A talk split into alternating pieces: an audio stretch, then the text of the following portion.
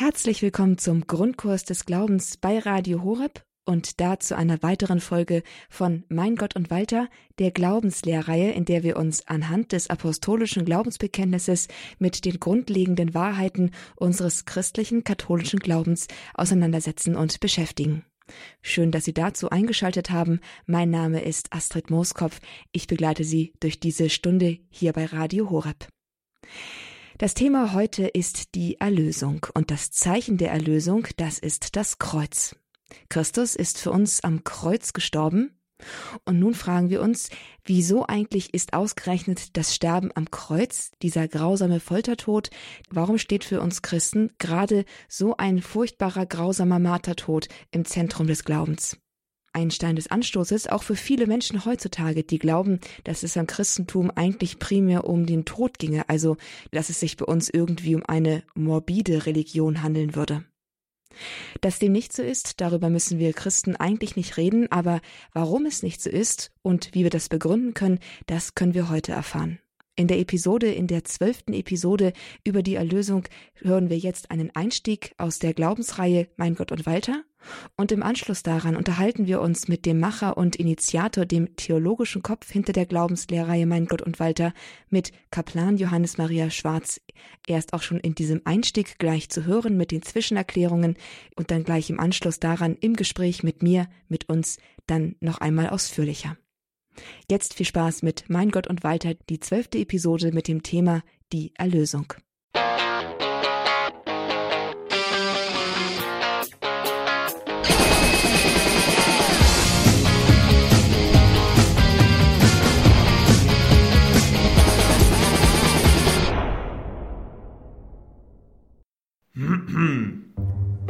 Das ist Walter. Mhm. Walter ist ein Christ.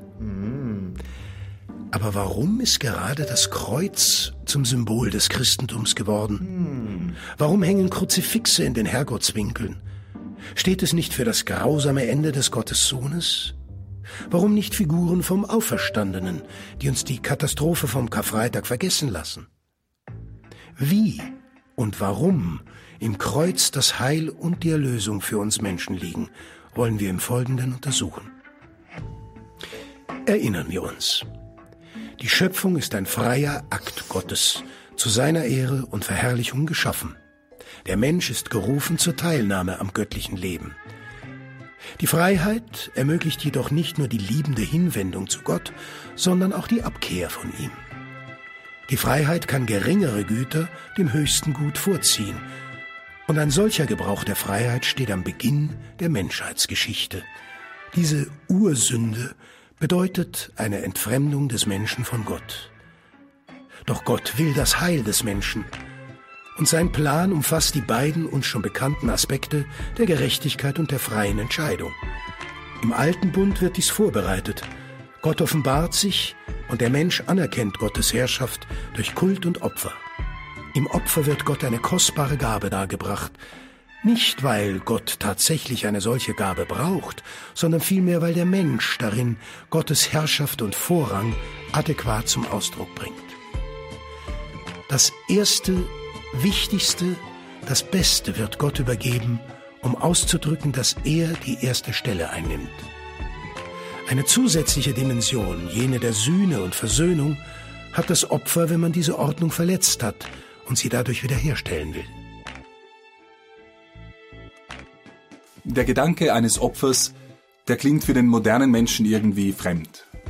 Ja, wenn es Gott doch nicht braucht, dann macht es keinen Sinn. Warum bringt man ihm dann Opfer dar? Richtig, Gott braucht das Opfer nicht, aber der Mensch braucht es. Es entspricht seinem körperlichen Wesen. Das Innere wird durch Gesten und Zeichen nach außen gebracht. Das ist auch heute der Grund, warum wir Blumen verschenken oder warum wir Ringe als Ausdruck unserer Zuneigung dem anderen an den Finger stecken. Liebe ist etwas im Inneren, aber es wird durch Zeichen zum Ausdruck gebracht, also nach außen gekehrt.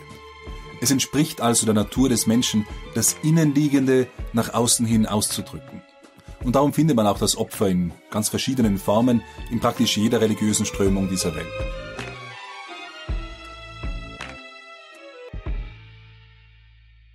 In der jüdisch-christlichen Tradition ist das Opfer im Sinne der vorangegangenen Erklärung eine Huldigung und Ehrerbietung Gottes.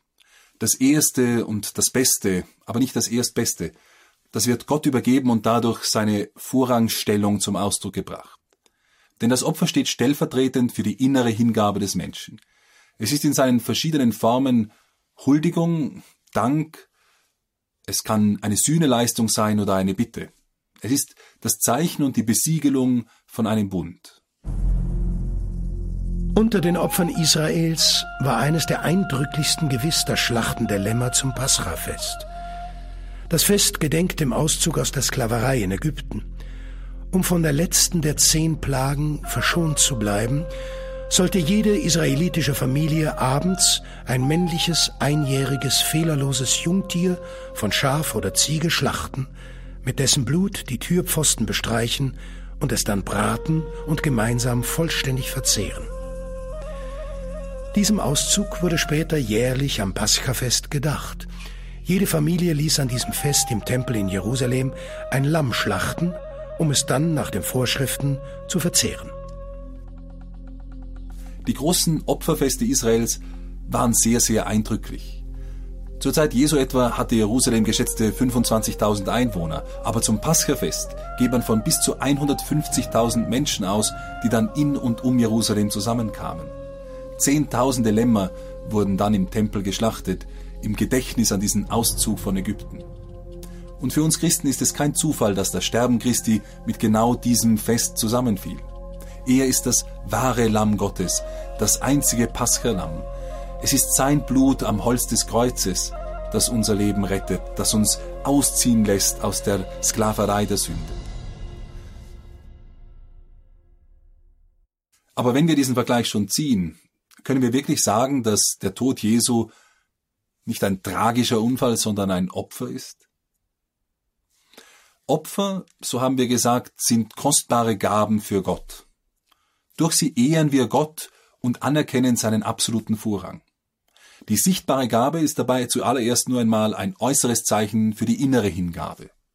Das ist der Grund, warum jedes Opfer seinen ersten Wert aus der inneren Haltung, aus der Gesinnung, mit der es dargebracht wird, bezieht. Im Alten Testament wird sehr oft darauf hingewiesen. In den Psalmen etwa heißt es, eure Brandopfer gefallen mir nicht, eure Schlachtopfer sind mir nicht angenehm. Warum? Weil sie nicht mit der rechten Gesinnung dargebracht werden. Den zweiten Wert hat das Opfer in der Kostbarkeit der Gabe selbst, welche man darbringt. Es geht also beim Opfer kurz gesagt um das, was gegeben wird und vor allem, wie es gegeben wird. Was wird nun von Christus gegeben? Sein unschuldiges, makelloses Leben. Und wie wird es gegeben? In vollkommener Liebe zum himmlischen Vater. Mehr kann man nicht geben und besser kann man nicht geben. Liebe und Hingabe stehen in einem sehr tiefen Zusammenhang. Das sehen wir auch bei menschlichen Beziehungen. Wenn wir zum Beispiel einen Menschen gern haben, dann sind wir bereit, mit ihm Zeit zu verbringen. Wir gehen eine Freundschaft ein. Wenn unsere Liebe wächst, dann teilen wir auch gerne unseren ganzen Besitz. Und wenn unsere Liebe vollkommen ist, dann würden wir auch für diesen Menschen unser eigenes Leben einsetzen. Die Liebe Christi nun, die geht nicht nur noch weiter, weil er auch für seine Feinde das Leben einsetzt. Sie übersteigt alles, weil Christus der Sohn Gottes ist und damit seine Liebe nicht nur eine menschliche Liebe ist, sondern die Liebe Gottes ist. Und genau das gibt seinem Opfer, das heißt seiner Hingabe, einen unübertreffbaren Wert. Das Kreuz ist also nicht ein Scheitern, auf das Gott sei Dank die Auferstehung folgt, sondern das Kreuz selbst ist bereits der Triumph der Liebe über den Hass. In der Auferstehung wird dieser Triumph lediglich für uns sichtbar. In der vollkommenen Hingabe Christi am Kreuz, in diesem vollkommenen Opfer, ist also das Heil und die Erlösung. Und hier liegt die Krux. Wenn wir uns fragen, warum Christen im Kreuz die Erlösung sehen, wie im scheinbaren Scheitern und im grausamen Tod und eben genau darin sich Gott als Liebe offenbaren soll, warum genau das, so mit dem Evangelisten Johannes zu sprechen, die Stunde der Herrlichkeit Gottes ist. Wenn wir darauf noch eine Antwort suchen, dann haben wir sie hier gefunden. Liebe ist Hingabe und am Kreuz gibt sich der vollkommene Gottessohn auf vollkommene Weise. Er setzt einen Akt der Liebe, einen Akt der unendlichen Liebe des Gottessohnes. Und er setzt diesen Akt allem Hass der Welt entgegen. Und genau dieser Akt der Liebe hat die Kraft, jede Sünde aufzuwiegen. Denn was ist Sünde, haben wir gesagt in Episode 9? Sie ist ein Mangel, ein Fehlen von Liebe, ein Mangel von etwas, was eigentlich da sein sollte. Die Sünde zerstört die Einheit mit Gott. Und unsere begrenzte menschliche Liebe kann das nicht wieder aufwiegen. Nur das Opfer des Gottmenschen Christus, der für uns Menschen sein Leben hingibt, das kann die Sünden aufwiegen und den Menschen wiederherstellen. Dieser Gedanke ist ungemein wichtig für das rechte Verstehen des Kreuzes, auch in unserem eigenen Leben. Das Kreuz ist nicht ein Scheitern.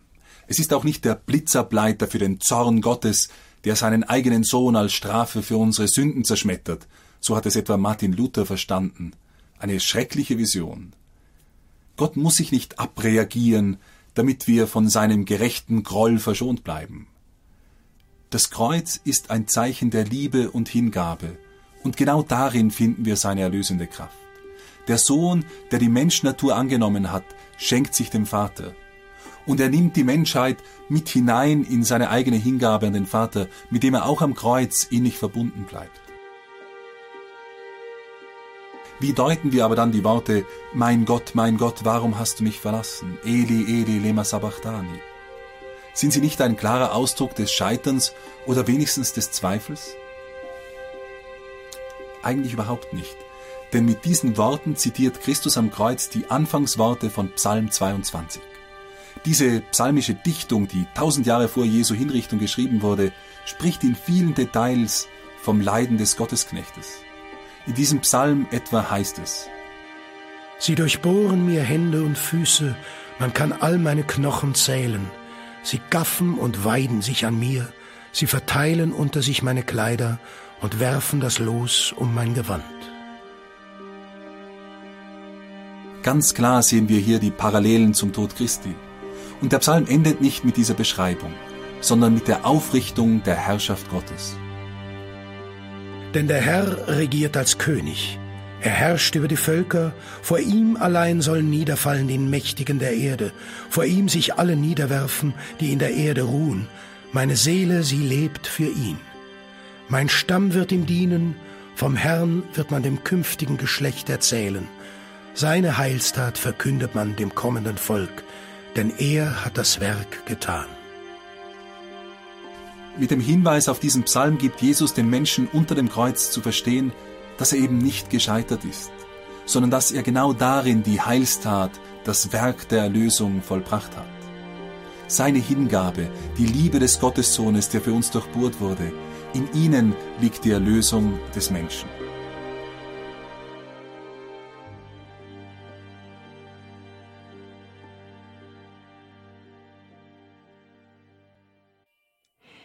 In der Liebe, in der Hingabe des Gottessohnes für uns Menschen, darin liegt unsere Erlösung.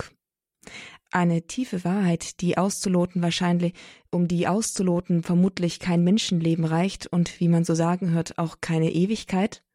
Und dennoch wollen wir jetzt hier im Grundkurs des Glaubens bei Radio Horeb darüber noch einmal vertiefend ins Gespräch kommen und die eine oder andere Frage noch einmal oder vertiefend nachstellen. Dazu begrüße ich Sie alle noch einmal ganz herzlich. Mein Name ist Astrid Mooskopf und bei mir zu Gast im Studio ist jetzt über Skype zugeschaltet aus seiner Einsiedelei in Piemont Kaplan Johannes Maria Schwarz. Ihn haben wir auch eben in unserer Einstiegssequenz gehört mit kurzen Erklärungen zwischendurch. Jetzt kommt es zu etwas ausführlicheren Erklärungen. Herzlich willkommen auf Sendung Kaplan Schwarz. Der Kontrast zwischen Kreuz und Liebe der ist für den normalen Sachverstand wohl offensichtlich. Unter dem Titel Christliches Erlösungswerk fließt er nun offenbar zusammen. Kaplan Schwarz, aber mal abgesehen davon, was verbanden jetzt eigentlich die Menschen damals mit dem Kreuz? Wir hatten in der letzten Episode schon über die Lächerlichkeit des christlichen Glaubens gesprochen in den Augen der Menschen. Was hat denn das Kreuz in dieser Perspektive des damaligen Menschen auch, ähm, ja, welche, welche Vorstellungen haben sich damit verbunden? Welche Bedeutung hatte das Kreuz? Das ist eine gute Frage, weil ich glaube, für uns Christen ist das Kreuz so stark mit dem zentralen Geschehen unseres Glaubens verbunden, dass wir oft die, die Tatsächlichkeit der Kreuzigung in der Geschichte vergessen, nämlich als ein, ein Schicksal, das nicht Christus singular erlebt hat. Die Christen haben die Kreuzigung zwar dann abgeschafft, auch unter anderem, oder als das Römische Reich christlich wurde, hat man die Kreuzigungsstrafe abgeschafft, weil das, äh, aber das war eine, eine Strafe, die weit verbreitet war. Also es gab Tausende von Menschen, die gekreuzigt wurden, manchmal auch Hunderte und in die Tausende gehenden gleichzeitig. Also da gab es Sklavenaufstände, wo man dann die ganze Via Appia vor Rom gesäumt hat mit Kreuzen, wo man die Leute diesem Tod ausgeliefert haben. Wenn ich das richtig im Kopf habe, aber das bin ich nicht 100% sicher, kommt, glaube ich, aus dem, aus dem Perserreich oder es, es kommt aus dem Orient ist eine, eine Strafe, die auch nicht durch irgendwelche Wunden, die einem zugefügt werden, zum Tod führt, sondern eben durch dieses Ersticken. Es ist eine besonders grausame Strafe, weil sie normalerweise sehr lange dauert. Ähm, bei Christus nach wenigen Stunden zu Ende eigentlich ungewöhnlich, aber das kann damit zusammenhängen, dass die vorherige Folter schon so schwerwiegend war, dass er nicht die Kraft hatte, sich aufzurichten, denn das ist ja eigentlich, was bei der Kreuzigung geschieht, ist, dass man sich mit den Beinen abstützt und nach oben stützt, damit man wieder Luft zum Atmen, einen Raum zum Atmen bekommt und die Lungen, die sich langsam mit Flüssigkeit füllen, eben immer weniger Möglichkeit bieten, auch also Sauerstoff aufzunehmen. Also, also als Strafe ist es eine ehrlose, schändliche Strafe. Ein römischer Bürger, auch wenn er schlimme Verbrechen ge gemacht hat, wurde nicht so hingerichtet. Also das war etwas, was man, was man nur den, Aus, den Ausländern, sage ich, und den Sklaven sozusagen, also die nicht römische Bürger waren, die hat man so, so scharf bestraft.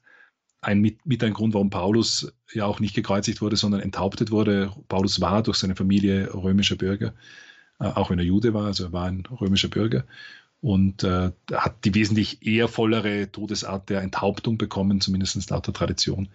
Also für sich genommen ist diese Todesform eine ehrlose und schändliche und uns eben oft nicht mehr so bewusst, weil wir beim Kreuz sofort, wir sehen irgendwo ein Kreuz auf dem Gipfel und denken an Christus. Es ist sofort Christus der Bezugspunkt. Äh, aber hätte in der Antike jemand das Kreuz gesehen, wäre das ein, eine Todesart gewesen, der unzählige Leute der niederen Schichten zum Opfer gefallen sind, also der Sklaven und, und der Fremden. Also das ist das Erste, was man vielleicht sagen kann, dass Leute, Menschen mit, in der Antike mit dieser Todesform verbanden, etwas sehr Schändliches. Und ähm, darum ist es umso bezeichnender auch, dass die Christen dieses Kreuz nicht geleugnet haben, auch wenn es in der, in der Darstellung des Christentums, äh, ich habe in der letzten Folge erwähnt, ein Graffiti, ein antichristliches, wo Christus mit einem Eselskopf dargestellt wird auf dem Kreuz und davor dann eine kniende Figur, wo es dann eben heißt, dieser Christ, haha, der betet seinen Gott an. Also dieses Schändliche, das, das wird da wirklich zum Ausdruck auch gebracht, weil das eigentlich unvorstellbar ist, einen, einen Gott zu glauben, der, wenn er schon stirbt, so stirbt. Das ist ein Problem, das später auch für, für Mohammed äh, im Islam eine Rolle spielt, der so von, vom jüdischen Glauben und vom christlichen Glauben in seiner Umwelt Dinge borgt und aber dann auch sich Dinge gar nicht vorstellen kann. Also es ist ihm unmöglich, sich vorzustellen, dass ein Prophet, für den er Christus hält, äh, Gottes auf diese schändliche Art und Weise stirbt. Und darum sagt er, der starb gar nicht. Also das kam den Leuten so vor. Also wir sehen an all dem eigentlich auch wieder etwas Paradoxes, dass das Christentum hier auch nicht, äh, das stellt das Kreuz nicht unmittelbar in den Vordergrund vielleicht, ähm, sondern äh, aber es ist, wird nie geleugnet, dass Christus am Kreuz gestorben ist. Also dieses, dieser schändliche Tod, auch der wieder gehört fast zu dieser Umkehrung von dem, was die Welt groß und wichtig erachtet, wird klein und umgekehrt. Also auch da das Ehrloseste wird zum Zeichen der Erlösung und zu dem, was, was, was, was generell diese Welt wiederherstellt. Also das ist dieses Paradoxe, was, was auch die Christen in diese Welt hineintragen, zu einer Zeit, wo die Kreuzigung immer noch äh, eine, eine Strafe ist. Also da beginnt dieses Kreuz und der Grund, warum es für die Christen da vielleicht auch trotzdem einen Ansatzpunkt gibt, wenn wir Psalm 22 lesen, der tausend Jahre vor Christus geschrieben wurde, dann ist dort die Rede von, sie durchbohrten mir Hände und Füße. Sie gaffen und weiden sich an mir, man, man entreißt mir meine Kleider also und wirft das Los um mein Gewand. Das sind alles Dinge, die kommen im Psalm vor, also sind die Christen dann im Verstehen von dem, was geschehen ist in diesem Ereignis, erkennen eigentlich auch schon, dass das angedeutet war. Und damit wird das Kreuz gleichzeitig auch zur Erfüllung dieser Prophezeiungen des Alten Bundes. Man denke zum Beispiel an die berühmte Schlange. Christus ist ein neuer Mose, er führt zu einem neuen Exodus. Es geht nicht in das gelobte Land, das irdisch ist, sondern er führt in das gelobte Land, das beim himmlischen Vater ist. Es gibt nicht einen Weg hin zu letztlich äh, dem gelobten Land und schließlich der Stadt Jerusalem, sondern diesen Weg hin zu einem himmlischen Jerusalem. Und da spielt eben Christus und neuer Mose eine Rolle. Und es gibt auch, auch da wieder sehen wir dann in der alten Mose-Geschichte des alten Bundes schon ein Bild für etwas, was kommen wird. Ähm, vielleicht erinnern sich die ein oder anderen Hörer an, an diesen Auszug aus Ägypten und die 40 Jahre in der Wildnis und das Volk, das immer wieder murrt. Und dann gibt es diese Situation, wo Schlangen unter dieses Volk gesandt werden und die Leute gebissen werden und sterben. Und dann Gott zu Mo Mose sagt, um ein Zeichen der Rettung aufzustellen, eine eine, eher eine Schlange, eine bronzene Schlange, die da auf einem Stab fixiert wird. Und jeder, der aufblickt zu dieser Schlange, die da auf dem Stab ist, der wird gerettet werden. Also dieses Aufblicken zu einem Pfahl, zu einem, einem Ort, wo etwas ist, was nach außen hin, so wie die Schlange, etwas nicht Schönes ist, so wie Christus, der geschlagene Leib und so weiter. Darin erkennen dann schon die ersten Kirchenväter, dass dieses Heil, das dann von dem kommt, diesem, dieses Heil vom Blicken auf Christus am Kreuz, äh, dass von diesem Kreuz das Heil kommt. Das sind alles Momente, wo dann die christliche Reflexion schon in den frühesten Kirchenvätern eigentlich eine Erfüllung erkennt. Und damit bekommt das Kreuz auch vom alten Bund her gesehen einen, diesen Aspekt der Erfüllung von etwas, was vorhergesagt war, was eine Erfüllung dessen ist, was auch Christus ausweist als den Retter und Heiland, der gekommen ist. Also das Kreuz hat in diesem Hinsicht eine von der weltlichen Sicht her wieder gesehen etwas Schändliches, Ehrloses, aber auch aus der Perspektive des alten Bundes, sowie dann das im neuen Bund geschieht und erfüllt wird am Kreuz. Man hat diesen, diesen Paradiesbaum im alten Bund, äh, auf dem praktisch nicht das Holz da des, des Baumes, auf dem der Apfel gepflückt wird und das Unheil bringt. Und wir haben die Frucht der Erlösung auf einem neuen Holz. Ähm, wir haben das Holz des Lammes beim Pascha-Fest, beim Auszug aus Ägypten das vor dem Tod rettet. Und dann haben wir wieder das Holz hier in dem Fall nicht das Türbogen, sondern das Holz des Kreuzes, diesen Balken. Also wir haben, wir haben Bilder im alten Bund, die Erfüllung finden im neuen Bund und in der theologischen Reflexion auch von den, von den Kirchenvätern erkannt werden, zum Teil im Neuen Testament selbst schon einen Niederschlag finden und auf die Art und Weise auch diesem Kreuz eine neue Bedeutung geben, so wie eben das ganze Christentum diese Welt auf den Kopf stellt, ist auch eigentlich dieses Kreuz etwas, was auf den Kopf gestellt wird und von einem Zeichen der Ehrlosigkeit und der Schändlichkeit und eines fürchterlichen Todes hin wird zu einem Symbol der Rettung und des Heils. Das Problem daran ist nun aber ein bisschen, dass für den modernen Menschen heute diese Umkehrung in dem Sinne ja nicht mehr stattfindet, weil eben gerade das mit der Ehrlosigkeit, mit dem, mit dem, mit dem, mit der grausamen Todesform, mit dem Verächtlichen, das am, das dem Kreuz ursprünglich verbunden war, das kennen wir alles nicht mehr, sondern wir haben eben als erste Assoziation, wie Sie sagten, Christus mit dem Kreuz. Nun Schauen wir mal allein auf den, auf den körperlichen Schmerz. Schmerzen sind uns in Mitteleuropa weitgehend mittlerweile unbekannt, jedenfalls in der Heftigkeit. Und auch, auch die Verwurzelung in der alttestamentlichen Überlieferung ist uns nicht mehr so geläufig, dass wir daraus einen tieferen Sinn automatisch ziehen könnten. Bleibt für uns moderne Mitteleuropäer, für uns Deutsche das Kreuz daher nicht doch weitgehend theoretisch? Also, wenn man sehr oberflächlich blicken möchte, dann glaube ich, das, das stimmt schon, was Sie sagen. Also es ist tatsächlich so, dass, dass wir körperliches Leid äh, durch Betäubungsmittel und durch ähm, andere Dinge uns ein bisschen mehr vom Leib halten können wie jede andere Generation zuvor. Das ist ein verhältnismäßig neues Phänomen zwar, ähm, aber ich glaube auch, dass das Kreuz selbst, wir sehen weder die Ehrlosigkeit vielleicht noch den körperlichen Schmerz, können wir uns leicht vorstellen. Aber dass ein grausamer Tod war, das ist uns glaube ich, steht, das steht uns vor Augen dann doch irgendwie. Und auch wenn wir viel vom Leid ausblenden in unserer Gesellschaft, gibt es Leid, das wir nicht ausblenden können oder nur begrenzt ausblenden können und das heute vielleicht präsenter ist wie, wie jedes Leid. Und das ist ein seelisches Leid. Also, äh, und das seelische Leid ist etwas, was, was glaube ich, in unserer Gesellschaft sogar noch viel stärker erfahren wird, weil wir, wir haben mehr zerrüttete Familien, wir haben mehr Einsamkeit, Dinge, die in dieser Form vielleicht auch in anderen Kulturkreisen nie so präsent waren. Also das Leid hat eine gewisse Verschiebung erfahren. Äh, und, und es gibt auch andere Leid. Man ist früher oft auch schnell gestorben, wenn irgendetwas war, eine Komplikation es gegeben hat. Und heute auch durch unsere lebensverlängernden Maßnahmen gibt es auch körperliches Leid, das es früher in dieser Hinsicht wahrscheinlich gar nicht gab, weil man schon früher gestorben wäre. Man hat nicht drei Bypass-Operationen und hat dann noch viele andere Dinge, die vielleicht kommen. Also ich glaube, Leid und die Erfahrung von Leid gibt es. Das seelische Leid könnte ich mir vorstellen, ist sogar noch größer geworden, weil eben auch der Mensch nicht nur in der Welt eine Schwierigkeit hat, seinen Ort zu finden. Ähm, nicht, wenn, wie ich nicht angedeutet habe, von den Familien her und seinen Platz und wie ich dahin gehöre und, und die Wunden, die da oft geschlagen werden, sondern auch vielleicht seine ganze Sicht auf die Welt eine existenziell leidvolle ist, weil er nicht weiß, wozu er in dieser Welt ist.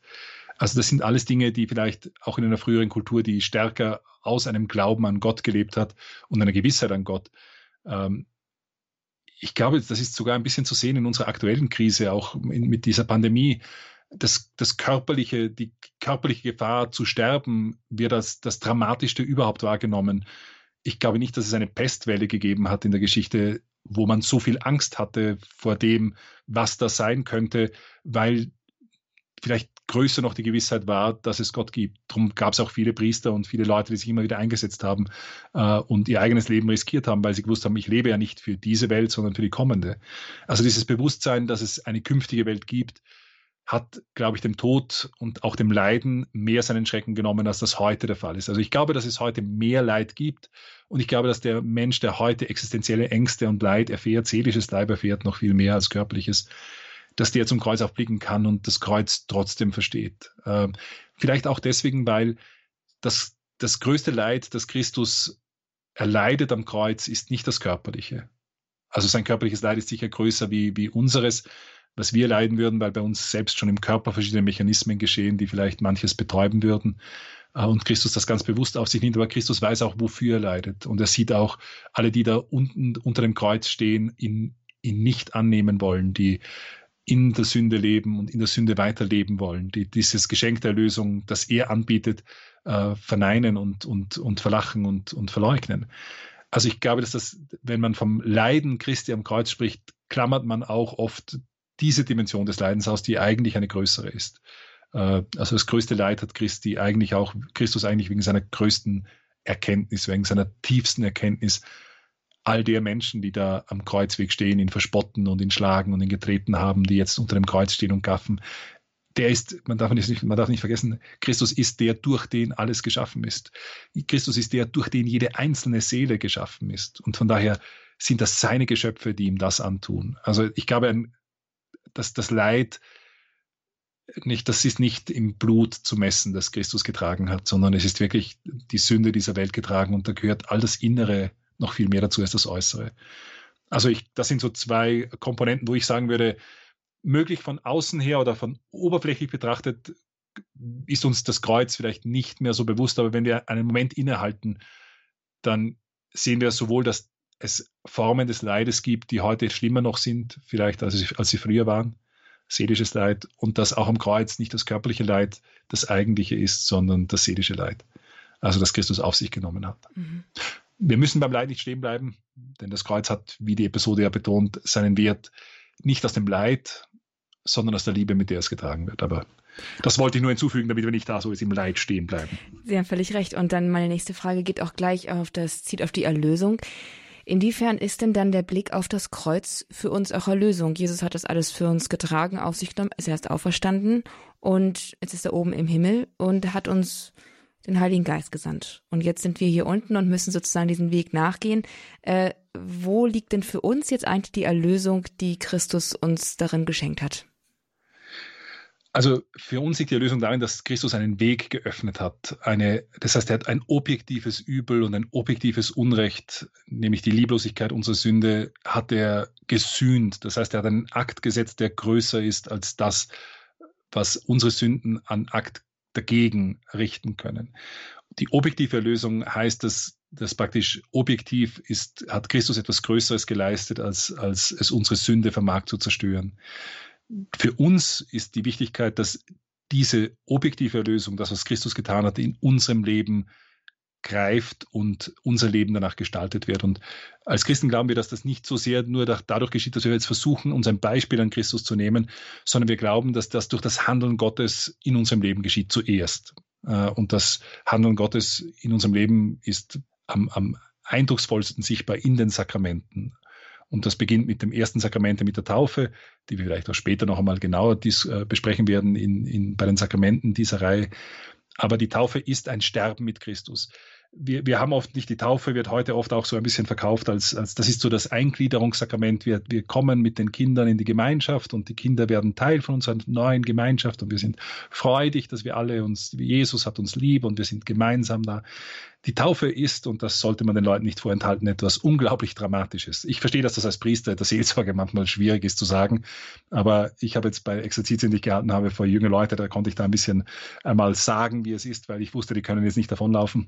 Die Taufe ist etwas extrem Dramatisches. Bei der Taufe geht es um den Tod und um die Auferstehung. Es geht darum, dass wir in dem Wasser untergehen wir sterben und wir erstehen zu einem neuen Leben. Und weil es ein Sakrament ist, also ist es nicht nur ein äußeres Zeichen, sondern etwas, was in unserer Seele das bewirkt. Wir werden mit Christus gleichförmig.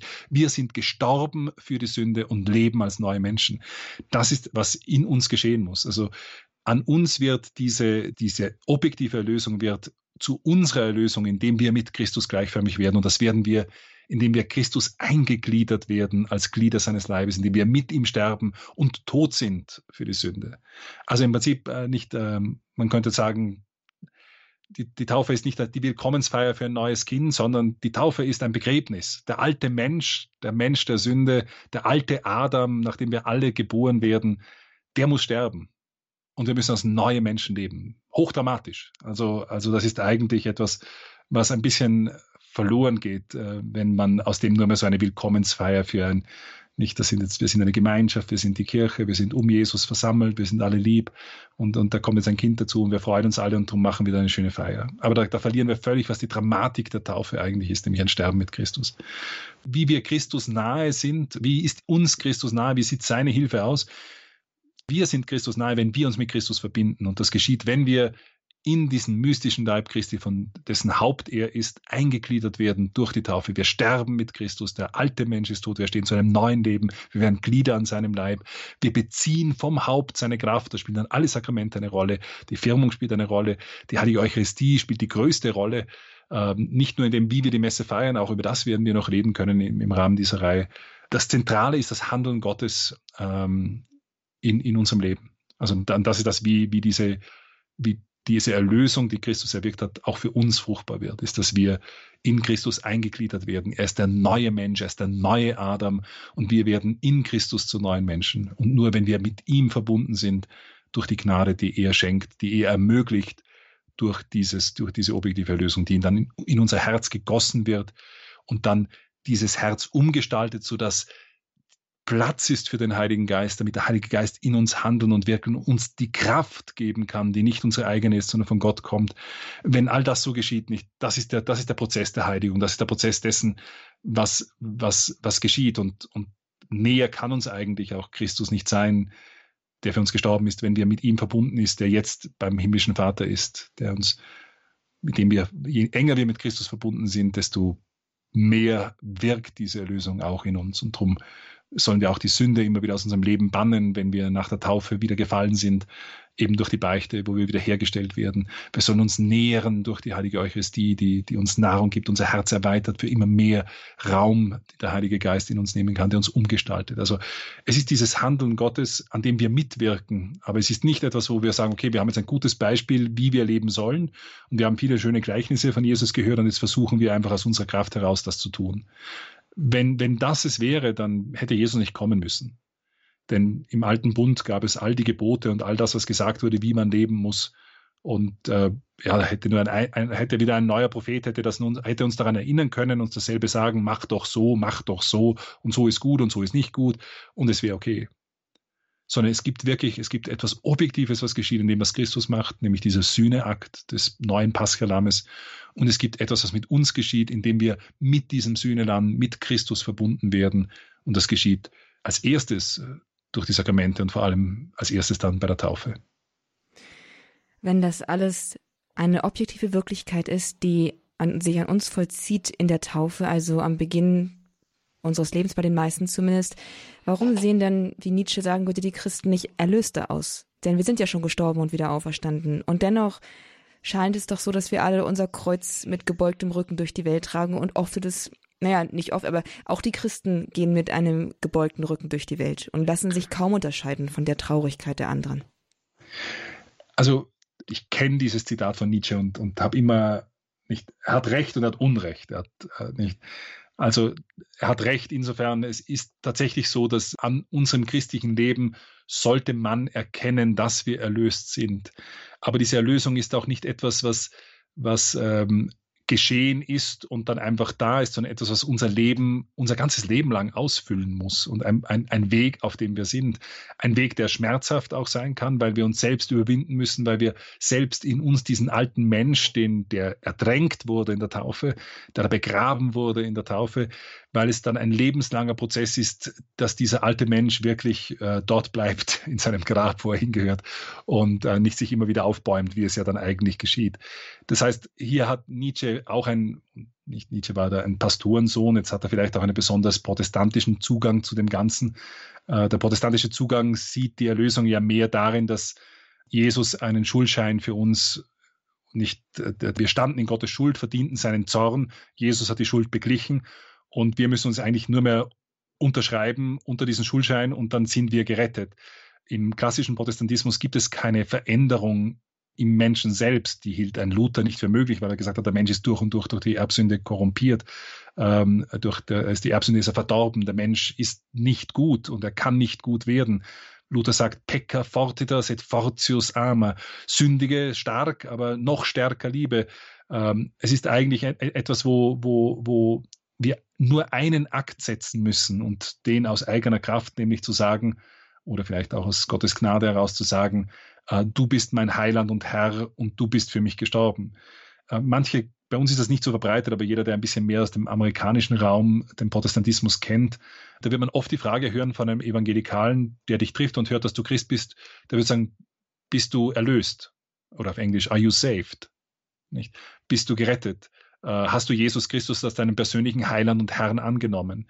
Das kommt eben aus genau dieser Vorstellung, dass ich sage, das Einzige, was ich machen kann als Mensch, ist, ich kann mich Christus sozusagen anschließen. Ich kann da noch nicht einmal gut handeln, ich kann auch nicht mal gut werden. Und dann bin ich auch erlöst. Und Nietzsche, der eigentlich aus diesem Substrat herkommt, ähm, nicht, da macht das auch mehr Sinn, dass die Christen erlöster sein, aussehen würden, weil ja dann eigentlich nichts zu tun ist, sondern ich weiß einfach, dass ich gerettet bin wenn ich, ich Jesus angenommen habe als mein Retter, bin ich gerettet. Und, und damit muss ich nichts anderes mehr tun, denn egal was ich mache, ob es gut ist oder schlecht, ich versuche Gutes zu tun, aber wenn ich Schlechtes mache, solange ich Jesus als meinen Heiland anrufe, werde ich auch bei ihm im Himmel sein. Und Luther verwendet für den Himmel das Bild von Kudung, der mit Schnee bedeckt ist. Also die Gnade ist etwas Äußeres, eine äußere Gerechtsprechung. Ich werde nicht ähm, also nicht die, die Gnade heiligt mich nicht, sie verändert mich nicht. Das ist nicht ein Prozess des Neumenschwerdens, auf dem mich die Sakramente begleiten und unterstützen, die mich heiligen, sondern es ist nicht ein Hineinwachsen in den Himmel, sondern es ist ein Akt, den ich setzen muss und der verändert mich aber innerlich nicht. Und von daher macht auch Nietzsches Zitat in diesem Kontext wesentlich mehr Sinn wie in einer katholischen Vorstellung von oder der orthodoxen. Das heißt, die alten Kirchen, die alte Kirche, die, die apostolisch ist, die hat das eigentlich überall. Die glaubt nicht an so einen Akt, den ich setzen muss, sondern sie glaubt an dieses Handeln Gottes, das ich aber dann natürlich mein ganzes Leben hindurch äh, vollziehen muss und, und immer wieder auch ähm, äh, greifen muss und vertieft werden muss, so dass ich immer mehr auf Gott hinwachse und ich kann aber wirklich auch heilig werden und geheiligt werden, so dass ich im Himmel eben nicht ein Hundstrümmerl bin, äh, das da irgendwie verkleidet ist, sondern ich bin wirklich ein, ein, ich bin heilig geworden. Ich kann Gott sehen, wie er ist, weil ich geheiligt bin. Ähm, das ist also ein, ein grundlegender Unterschied und vielleicht auch dessen, warum manchmal diese Anschuldigung vor dem katholischen Hintergrund wenig Sinn ergibt, weil ich dann als Katholik natürlich auch mit meiner eigenen Schwäche konfrontiert bin, mit meiner eigenen Umkehr konfrontiert bin, mit, mit meinem Wachstum, das eben noch unvollkommen ist, konfrontiert bin und ich deswegen genauso leid und so weiter erfahren werde. Das, wo Nietzsche recht hat, ist, dass es sicher so ist, wenn wir tiefer ergriffen wären von der Wirklichkeit unseres Glaubens und auch von dem, von der Gnade, die uns in den Sakramenten geschenkt wird, wenn wir uns, wenn wir Gott mehr erlauben würden, uns umzugestalten, dann gäbe es viele Dinge, die würden uns nicht aus der Bahn werfen. Da gäbe es viele Dinge, die könnten wir mit einer großen Liebe und Gleichmut auf uns nehmen, weil wir das nicht als Katastrophe wahrnehmen, sondern als, als etwas, was uns zur Heiligung dienen kann und etwas, was wir mit Gleichmut, und das sehen wir auch bei den Heiligen, nicht? Wo nicht jedes Kreuz mit Missmut getragen wird, sondern auch mit Fröhlichkeit oder auch mit einer Hingabe getragen wird. Auch wenn es schmerzhaft ist, muss ich nicht, nicht, Maria stand nicht unter dem Kreuz und hat gelacht und gejubelt, weil ihr Sohn jetzt gerade für uns stirbt. obwohl sich das vollzieht, was der alten Eva, sie ist ja die neue Eva, was der alten Eva prophezeit wurde, nämlich dass, dass, dass ein Nachkomme diesen Kopf der Schlange zertreten wird. Das geschieht ja im Moment am Kreuz. Aber Maria hat natürlich alles Menschliche, sie erlebt das Leiden, auch wirklich das Leiden, aber sie verbindet es mit dem Leiden ihres Sohnes, so wie es wir machen. Es wird dadurch nicht schön, aber es erhält einen Wert. Das heißt, ich muss nicht lachen, aber ich kann es mit Geduld und Gleichmut tragen, wenn ich mehr von diesem Glauben erfüllt bin. Und das ist das Einzige, wo ich Nietzsche recht geben würde, ist, es gibt zu wenig Christen, die als Christen leben. Es gibt zu wenig Katholiken, die aus ihrem katholischen Glauben leben. Warum schaut die Kirche in unseren Ländern aus, wie sie aussieht? Ist, weil wir alle nicht katholisch genug sind. Die katholische Kirche und die Ostkirche, die haben sie gerade der, der Freikirche, dem Protestant, der protestantischen Kirche gegenübergestellt.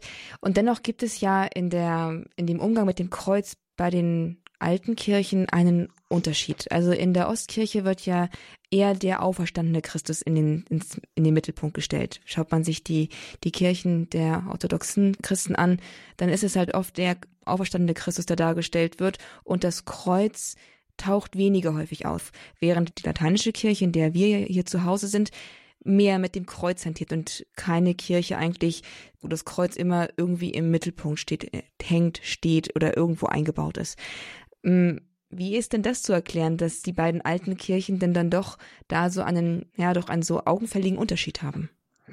Also ich glaube, der Unterschied ist vielleicht äh, stärker jetzt von verschiedenen, ich glaube, das ist nur oberflächlich ein Unterschied. Also das kann sein, dass man den Eindruck manchmal gewinnt, aber das Kreuz ist auch sehr zentral in der, in der Ostkirche. Nur sieht man den Altar hinter der Ikonostase nicht. Die Ikonostase hat eine eigene Funktion, die aber auch wiederum gekrönt ist vom Kreuz. Also es ist nicht so, dass das Kreuz hier nicht so ist. Wenn ich in eine barocke Kirche gehe, habe ich auch nicht zwingend da habe ich vielleicht beim Hochaltar dann den Himmel, der aufgerissen ist und die, die, die Maria, die hochfährt zum Himmel und somit ein Bild der, der Erlösung, die schon sich in Maria zeigt, die gekrönt wird äh, und somit schon vorwegnimmt das, was geschieht, weil der, in der Brockenkirche der Altar mit diesen Säulen im Hintergrund, die wie ein Tor sind, den Ort darstellt, wo Himmel und Erde sich begegnen und der Altar dieser Thron ist und da sind vielleicht Kreuze auch verhältnismäßig oft nicht so überdimensional groß. Ähm, in der Romanik, da ist dieses Kreuz sehr stark im Vordergrund, aber da oft auch wieder ein Kreuz, wie wir es aus der alten Zeit kennen. Manche kennen vielleicht nur das, dieses Kreuz von Assisi, äh, wo man Christus mit offenen Augen sieht. Aber es gibt in gerade in der Romanik diese Kreuze, wo Christus wo Christus gleichzeitig am Kreuz auch der Auferstandene ist, der mit offenen Augen und mit Krone sogar oft dargestellt wird. Also Christus, der herrscht als König, aber nicht wie ein König dieser Welt, sondern sein Thron ist das Kreuz. Also dieses, dieses, diese Umkehrung der Welt aufgenommen und verbunden aber mit dem Element des Herrschens und dieser Ewigkeit. Wir haben den Weltenherrscher, der in der Ostkirche oft sehr, sehr groß dargestellt ist. Da ist es übrigens für mich manchmal interessant, ähm, nur in den Raum zu stellen, dass das sehr oft nicht der Auferstandene ist. Ähm, denn der Auferstandene, den kennt man normalerweise daran, dass er die Wundmale hat. Ähm, die verklärten Wundmale auch in der Ewigkeit.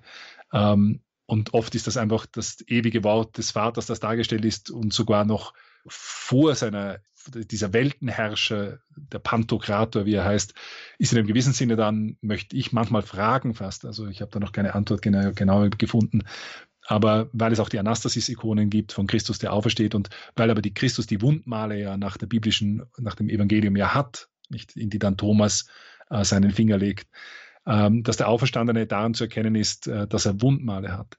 Und es gibt die Anastasis-Ikonen, wo er diese Wundmale hat. Aber dann oft eigentlich im Zentrum ist eher der Weltenherrscher selbst, der als ewiger Logos Fleisch wird, Mensch wird.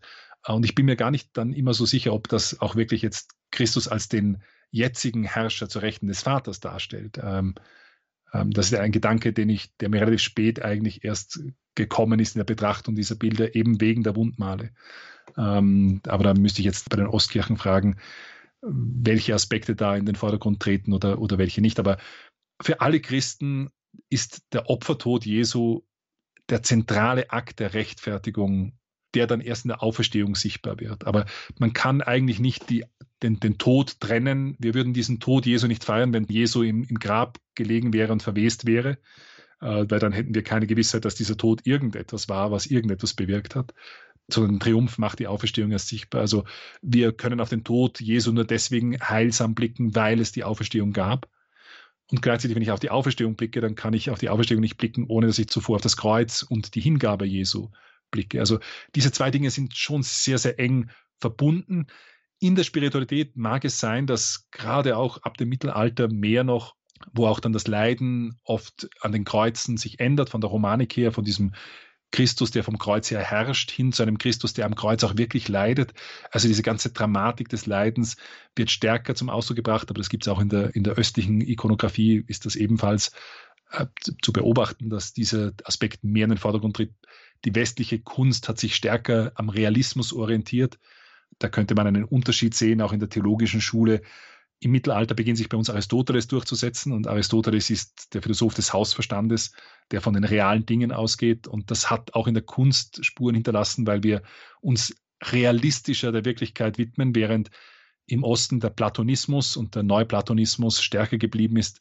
Platon hatte eine Philosophie gehabt, wo die ewigen Urformen, die existieren in der eigenen Welt, sehr stark im Vordergrund sind und deswegen auch irgendwo dieses vergeistigte, durchgeistigte und von dieser Welt und dem Irdischen auch eine Weise abstrahierte und getrennte sich auch in der ganzen Formensprache der Ikonografie letztlich niederschlägt und damit auch dann in der Art und Weise, wie das Leiden Jesu dargestellt wird, dass bei uns dann, wenn wir an den Grünewaldaltar denken oder an andere äh, Werke der Gotik, dann auch wirklich mit einer unglaublichen Dramatik und, und einer Detailliertheit auch der Grausamkeit realistisch vor Augen stellt, das, was die Jünger selbst am, am Kreuz gesehen haben. Also das sind Unterschiede im Akzent, die es sicher gibt, aber das eine kann man nicht ohne das andere betrachten. Selbst wenn bei uns ab der Gotik eben dieses Kreuz auch in der persönlichen im Gebetsleben, in der Devotion stark auch dieses bei Jesus im Leiden sein in den Vordergrund rückt. Das ist, da spielen auch wieder andere Faktoren eine Rolle. Jemand, der die Pest miterlebt hat, der hatte auch einen anderen Bezug zum Tod, der überall da war und somit auch nicht ähm, die Pietà als, als, als Andachtsgegenstand, Maria, die ihren toten Sohn hält. Das war etwas, was unsere Gesellschaft im Westen allein schon wegen der Pest äh, nicht, gab es keine Mutter, die nicht auch ihren Sohn im, im äh, Schoß hielt, den sie geboren hatte. Also da gab es viele Anknüpfungspunkte, sicher auch von diesen kulturellen und äußeren Phänomenen des Leides, die manches begünstigt haben. Ich würde das nicht zu stark trennen, weil ich glaube, dass es dafür nicht zu stark einen Grund gibt. Und ich möchte vielleicht einen Aspekt noch hinzufügen und der ist meines Erachtens ganz interessant, weil den habe ich selber lange nicht so stark gesehen. Erst über das Lesen von Thomas von Aquin und, und wie eigentlich genau unsere Messe ein Opfer ist. Als die protestantischen Reformaturen den Opfercharakter der Messe geleugnet haben, weil sie gesagt haben, es gibt nur ein Opfer im neuen Bund, das ist das Opfer Jesu Christi, da konnten die Katholiken zustimmen. Es gibt nur ein Opfer, aber trotzdem ist die Messe auch ein Opfer. Und dann war halt die große Frage, auch nach dem Trenter Konzil, das bestätigt hat, dass die Messe ein Opfer ist, die Frage, wie genau ist die Messe ein Opfer? Und da war für manche der Weg in eine Richtung, die dann vor allem im 19. und 20. Jahrhundert die Spiritualität auch stark geprägt hat. Äh, wir machen so eine Art mystische Zeitreise und werden in der Heiligen Messe hintransportiert zum Sterben Christi vor 2000 Jahren. Das ist eine Vorstellung, die aufbauend auf vielen anderen Frömmigkeitsübungen, die im Westen kultiviert wurden, auch viele Anhänger fand, aber die eigentlich ein Abschied ist von einer früheren Einsicht, die man beim Thomas von Aquin noch sehr, sehr klar findet, nämlich die Tatsache, dass der Opfercharakter der Messe darin besteht, dass in der doppelten Wandlung sakramental, das heißt im heiligen Zeichen Brot und Wein getrennt voneinander gewandelt wird und somit Christus gegenwärtig wird als der, der für uns geopfert wird, weil er wahrhaft gegenwärtig wird, ist hier sakramental Brot und Wein, also das Leib und Blut gewandelt dann, getrennt voneinander, bezeichnen seinen Tod. Und deswegen ist der Opfercharakter der Messe darin schon erfüllt. Aber wie wird Christus nun gegenwärtig? Wer macht nicht eine mystische Zeitreise, sondern Christus wird gegenwärtig als der, der, so wie er jetzt gerade ist, und jetzt gerade ist er in der ewigen Herrlichkeit des Vaters verklärt. Er ist das Lamm, das geschlachtet ist im Zentrum der himmlischen Liturgie des himmlischen Jerusalems ein Lamm, das geschlachtet ist, aber eben mit verklärten Wunden da ist. Äh, Christus, der mit seinen verklärten Wunden zur Rechten des Vaters sitzt. Und als solcher wird Christus gegenwärtig. Und unter diesem Aspekt sehen wir auch strenger, äh, enger die Verbindung, dass wir selbst nicht mystisch eine Zeitreise in die Vergangenheit unternehmen bei der Heiligen Messe, um beim Opfer Christi zu sein, sondern Christus wird gegenwärtig als der, der sich für uns hingegeben hat, wie Thomas sagt, als der Christus Passus, als der Christus, der für uns gelitten hat und der aber jetzt verklärt im Himmel ist. Und so wird Christus gegenwärtig und das macht uns stärker, setzt uns das vor Augen, dass wir jetzt, wenn wir zur Heiligen Messe gehen, teilhaben nicht an etwas, was vor 2000 Jahren geschehen ist, sondern wir haben Teil an der himmlischen Liturgie, die in diesem Tod Jesu Christi begründet ist, die aber jetzt im Zentrum der himmlischen Liturgie stattfindet, nämlich dieses ewige sich hingeben des Sohnes, der sich für uns geopfert hat, an den himmlischen Vater. Also wir treten eigentlich ein in die himmlische Liturgie und das ist wieder die Dimension, die viele verbinden würden mit der östlichen Liturgie, wo das dieses Eintreten in die himmlische Dimension sehr stark natürlich auch in der Art und Weise, wie die Kirchen gestaltet sind, äh, die Ikonostasen, die Liturgie selbst gegenwärtig ist. Aber theologisch gesehen ist das eigentlich jetzt nicht, wir sind nicht so weit auseinander. Die Akzente gibt es in verschiedenen Punkten, die man aber nicht streng genommen trennen kann. Aber ich glaube auch, dass wir unsere eigene Messe verstehen müssen, so wie sie auch im Osten verstanden wird, nämlich als Teilnahme an der himmlischen Liturgie, nicht als mystische Zeitreise in die Vergangenheit. Wenn das Opfer Christi hin, zu seiner hin zur Verklärung seiner Wunden führt und er jetzt mit verklärten Wunden im Himmel ist, dann ist auch unser. Und, und eben auch mit verklärten Himmel, äh, Entschuldigung, ich unterbreche wahrscheinlich gerade die Frage. Ja, aber, Entschuldigung. Er, er, wird jetzt gegenwärtig, so wie er jetzt im Himmel ist, nämlich verklärt, ähm, mit den verklärten Wunden. Ähm, so wird er gegenwärtig. Und so ist dann auch unser Weg auf Erden. Dann ist also das Leid, das wir tragen, das eben ist, ist dieses Auf uns nehmen unseres Kreuzes der Weg dahin, dass auch unsere Wunden verklärt werden. Also in der Tat ist, ist das, es gibt ja dieses, dieses, diese berühmte Passage, dass, wo Paulus sagt, dass er noch mit seinem Leiden ergänzt, was an den Leiden Christi noch fehlt. Und das, was an den Leiden Christi fehlt, ist nicht etwas Qualitatives, weil dieses Opfer zu wenig gewesen wäre. Es gibt nur ein Opfer im neuen Bund. Dieses Opfer wird vergegenwärtigt, aber dieses, unsere Leiden werden also nicht, nicht irgendwie deswegen indem wir das halt tapfer Christus nachtragen, weil er uns ein Vorbild gegeben hat, sondern in dem Maße, wie wir mit Christus verbunden sind und mit Christus als Haupt verbunden sind, äh, wird nicht dieses, die, dieses Opfer geht nicht tiefer oder wird nicht vollkommener oder nicht mehr, weil da etwas gefehlt hätte, sondern in einem gewissen Sinne wird dieses Opfer breiter, weil wir auch noch daran teilhaben und die Früchte, an den Früchten davon teilhaben. Also in dem Maße, wie wir mit Christus verbunden sind, wird unser eigenes Leiden sühnend, verklärt, wird fruchtbar und zwar nicht nur für uns, sondern auch für diese Welt. In einem gewissen Sinne ist das ja etwas, ähm, wir glauben, dass wir eben, wir, haben über das Gericht schon gesprochen in der, in der letzten Folge. Ähm, wenn wir sterben, dann werden wir vor Gott unser ewiges Los im persönlichen Gericht empfangen. Aber für unser volles Menschsein fehlt noch etwas. Also die Seele, die wird ihr ewiges Los erhalten, aber es fehlt noch der Leib, denn die Auferstehung des Leibes geschieht am jüngsten Tag, so unser Glaube. Und da beim jüngsten Gericht bekommt dann unser Leib Anteil an dem Ganzen. Und unsere Glückseligkeit kann nicht größer werden, weil wir haben schon Gott empfangen oder sind bei Gott aber so, unsere Glückseligkeit kann breiter werden. Es kann mehr von uns und zum menschlichen, zur menschlichen Natur gehört sein menschlicher Leib. Mehr von uns kann Anteil haben an dieser Herrlichkeit und unser verklärter Leib wird also hineingenommen mit in die Glückseligkeit. So in einem gewissen Sinne ist auch unser Leiden, was wir mit Christus verbinden, wird hineingenommen in dieses Leid und wird dadurch, bekommt dadurch seinen Wert. Also es ist nicht so, dass dass eben Christus nur wie ein Vorbild vor uns geht und wir versuchen, seinem Vorbild zu folgen und ihm nachzugehen, sondern wir verbinden uns mit Christus, wir werden in Christus eingegliedert, wir sterben mit Christus in der Taufe und werden eingegliedert, wir werden Glieder seines Leibes und was er als Haupt macht, an dem bekommen wir Anteil, weil wir mit Christus verbunden sind. In dem Maße, je enger wir mit Christus durch die Gnade verbunden sind, desto fruchtbarer wird eben auch das, was Christus gemacht hat in unserem Leben. Und unser Leiden bekommt daraus seinen Wert, nicht aus dem, was wir machen mit unserer Kraft. Wir ergänzen an den Leiden nicht etwas, weil da etwas fehlt, im Sinne von dem, dass da qualitativ etwas fehlt, sondern wir, wir nehmen uns mit hinein, damit auch wir sozusagen umgewandelt werden, dass unser Leiden umgewandelt wird, dass unser Leiden sühnend aktiv wird. Und das ist wirklich so, dass in der Taufe oder auch in der Beichte, wenn wir uns wieder mit Christus verbunden und in einem gewissen Sinne müssen wir dann nicht mehr für unsere Sünden leiden, auch wenn sogar wenn das, was wir gerade erleiden, eine direkte Konsequenz unserer Sünden ist. Zum Beispiel, wenn ich in die Drogenabhängigkeit geschlittert bin, dann werde ich vielleicht mein Leben lang an den Folgen dieser Drogenabhängigkeit leiden, weil ich Wunden mir zugezogen habe, die, die nicht verheilen, weil ich aus dem Fenster gesprungen bin und jetzt nur mehr humpeln kann. Mir wird vergeben, ich kehre um, aber dieses, dieses Leid ist dann nicht eine Bestrafung für das, was Christus mir schon vergeben hat, wenn ich umgekehrt bin, sondern ich kann dann dieses Leiden in der Verbindung mit Christus heraus sühnend fruchtbar machen. In der Verbindung mit dem Leiden Christi wird auch mein Leiden fruchtbar und verwandelt und verklärt. Und ich kann es aufopfern für mich selbst, aber natürlich auch für alle anderen Menschen, so wie Paulus eben schreibt, dass man Anteil hat und das ergänzt. Man ergänzt es nicht qualitativ, sondern in die Breite, dass mehr hineingenommen und verwandelt wird durch diese Verbindung mit Christus. Und ist man dann auch Mittäter am Erlösungswerk?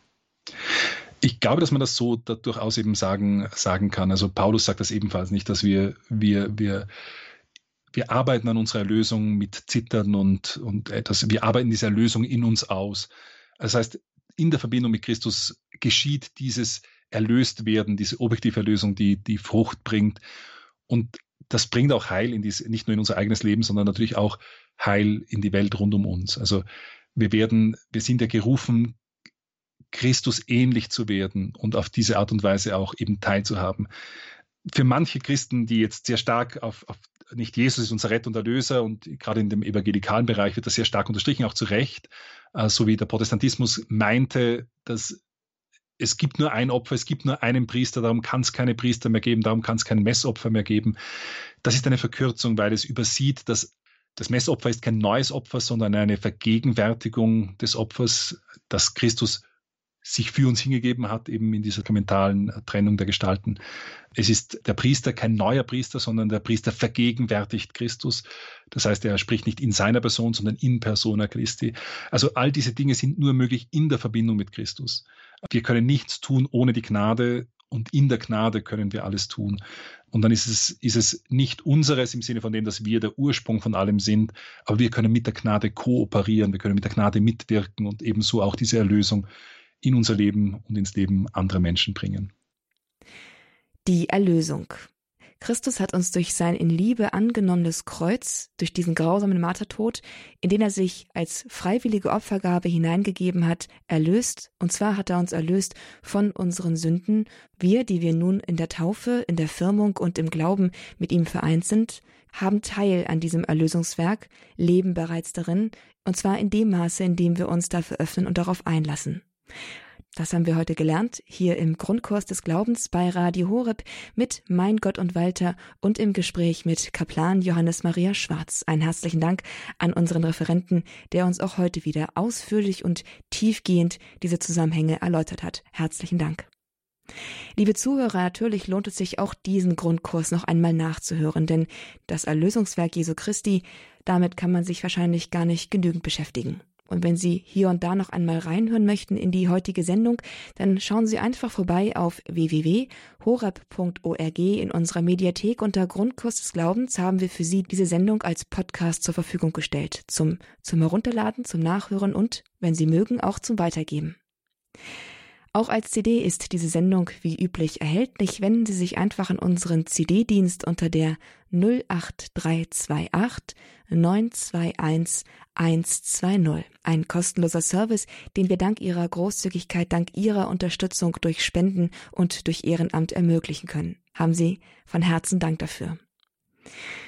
Die nächste Sendung mit Mein Gott und Walter im Grundkurs des Glaubens erwartet Sie im nächsten Monat am 10. Dezember. Dann spreche ich mit Pater Klaus Einzle über die Kirche. Was ist die Kirche? Welche Bedeutung hat sie für unseren Glauben? Welche Notwendigkeit stellt sie für uns Christen dar? Und auf welche Weise gehört der Gläubige eigentlich dazu?